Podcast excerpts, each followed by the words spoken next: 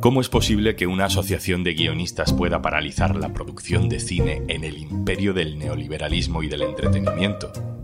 ¿Cómo es posible que haya una huelga en toda la industria del motor en un país donde no hay un montón de derechos laborales básicos?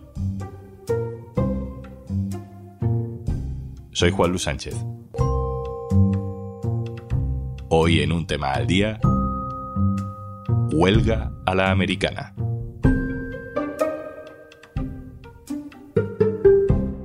Una cosa antes de empezar. Hola, soy Juanjo de Podimo.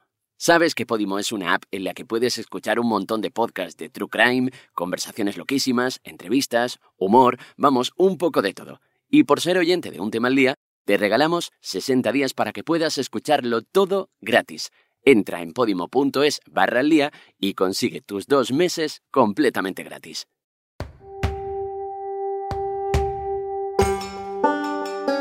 Estados Unidos es un país en el que no existe el derecho a una baja pagada por enfermedad. La tienes que negociar con tu empresa. Ni tampoco esas empresas están obligadas a darte un permiso por maternidad.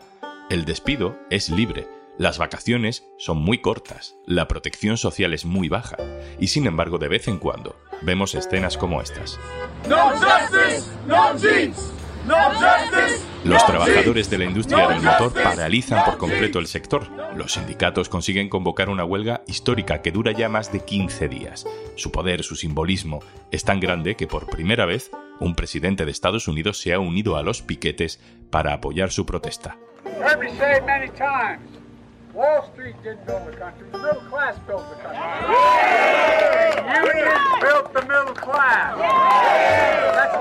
Ahí está Joe Biden, megáfono en mano, como presidente, diciéndole a los trabajadores que sigan apretando.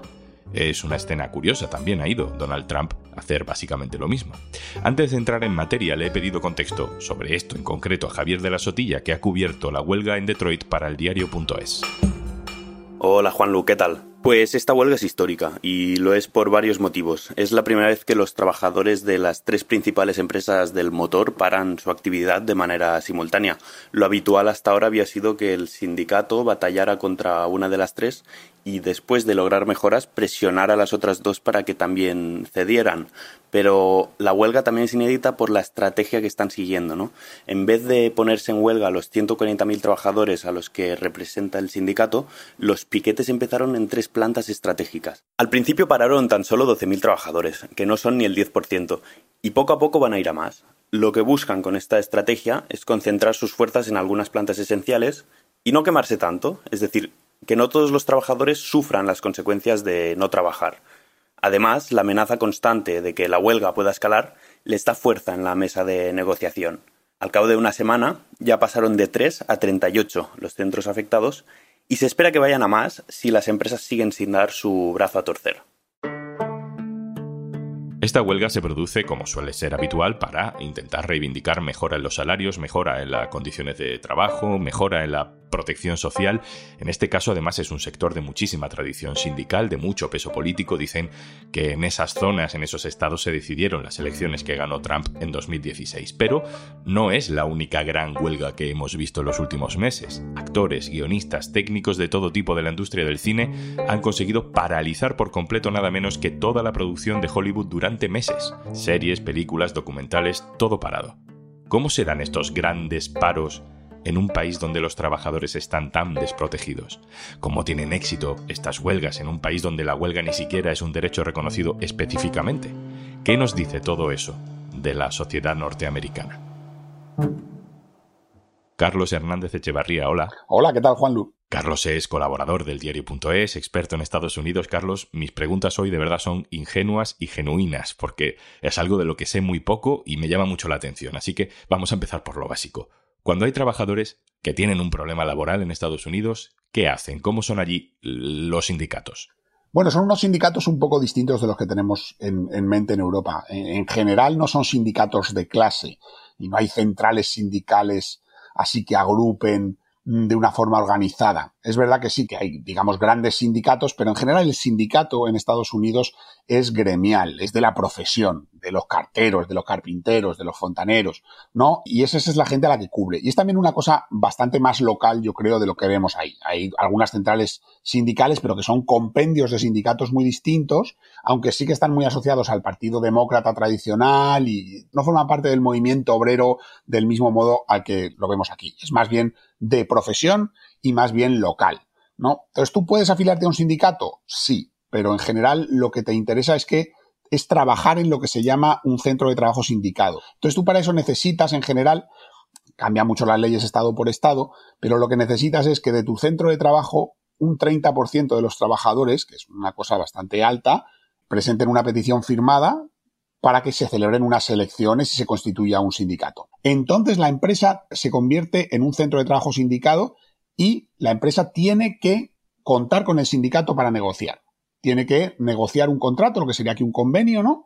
Y no le queda más remedio y en algunos estados, más o menos en la mitad, todos los trabajadores, si la mayoría de los trabajadores quieren un sindicato, todos los trabajadores tienen que darle una cuota a ese sindicato para que les defienda y para que defienda sus derechos y negocie con la empresa en la otra mitad de los estados, tú, aunque no pagues cuota, te beneficias de la negociación. Vale, todo esto es la teoría que entiendo que, aplica sobre todo a sectores más tradicionales, la industria, el sector público, donde existen sindicatos desde hace mucho tiempo, pero conocemos muchos casos, Carlos, por ejemplo, Amazon, donde los trabajadores intentan sindicarse, pero la empresa tiene mil maneras de evitarlo. ¿Cuáles son esas maneras? Pues la empresa lo primero que hace es participar en esas elecciones sindicales como la oposición. O sea, intentar convencer a los trabajadores de que voten no a convertir esa fábrica en un centro sindicado. Y lo hacen muy agresivamente y de muchas maneras. ¿eh? O sea, una empresa como Amazon contrata consultores especializados para que vayan y hablen a sus trabajadores y convenzan a los trabajadores de por qué a ellos no les interesa que haya un sindicato. Que esto es muy curioso, porque tú dirías, bueno, ¿y cómo les convences si un sindicato está para defender los derechos de los trabajadores? Pues, por supuesto, estos consultores van a llegar allí y van a decirle, no, tú no necesitas un sindicato, eso es un intermediario absurdo que te va a quitar dinero porque vas a tener que pagar cuotas, cuando tú, nosotros somos una empresa maravillosa, que tenemos una política de escuchar a los empleados, y tú no necesitas que nadie negocie por ti, vamos a cuidar de ti. Todo eso que parece un poco, yo entiendo, ¿sabes?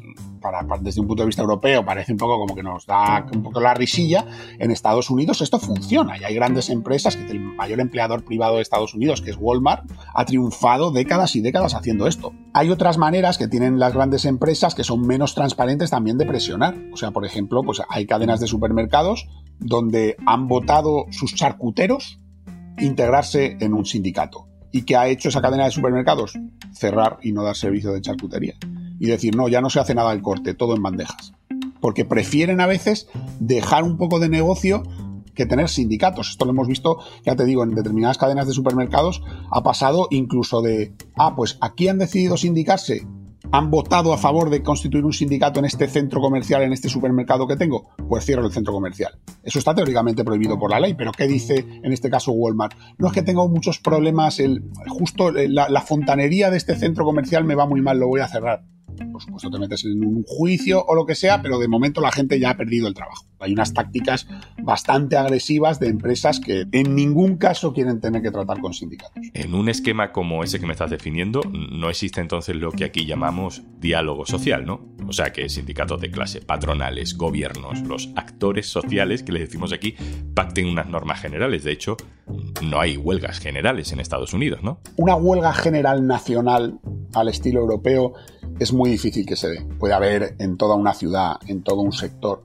pero es muy difícil que se dé una huelga general. De hecho, es que no, yo no tengo recuerdo de que haya sucedido una huelga general nacional, porque realmente aquí las huelgas generales suelen ser por medidas que toma el gobierno, pues por si que suba el salario mínimo o porque el sistema de pensiones, cuando en Estados Unidos la actividad de los sindicatos y las huelgas está mucho más dirigida al empleador, a la empresa y a la pelea por conseguir mejores condiciones y todo eso. Entonces yo creo que aquí ese concepto de huelga general no existe, la verdad. Es verdad que también el sistema allí es diferente.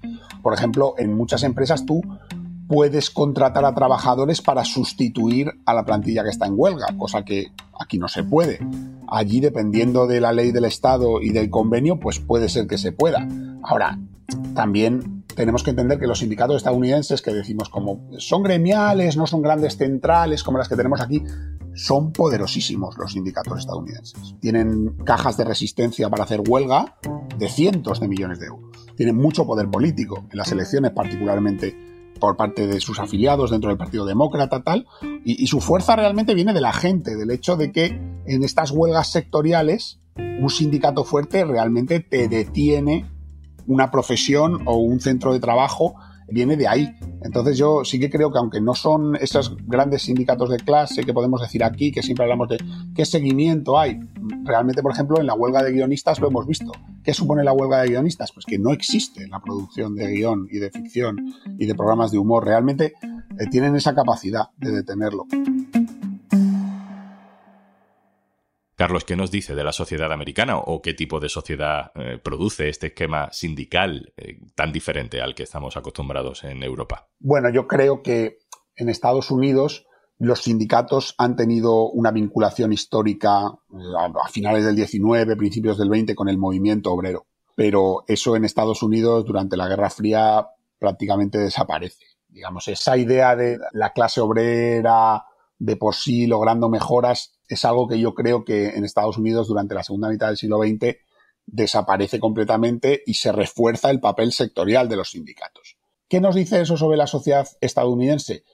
Pues yo creo que nos dice que a veces en Estados Unidos el sindicalismo de clase o el sentimiento de clase ha sido un motivador menos fuerte que no las ganancias concretas contra mi empleador para mí individualmente, por encima de mis ideas políticas, de si yo luego soy una persona más conservadora o no. Entonces, bueno, yo sí que creo que este modelo sindical está en línea con una sociedad que es más individualista, es verdad que es menos ideológica y que protesta menos contra el gobierno o contra las instituciones, pero yo creo que es muy efectiva en los centros de trabajo y que se adapta muy bien al modelo laboral estadounidense pero aún así allá hay muchas experiencias de sindicatos en sectores que aquí no se producen con un nivel de éxito y de participación de la gente mucho mayor del que tenemos aquí.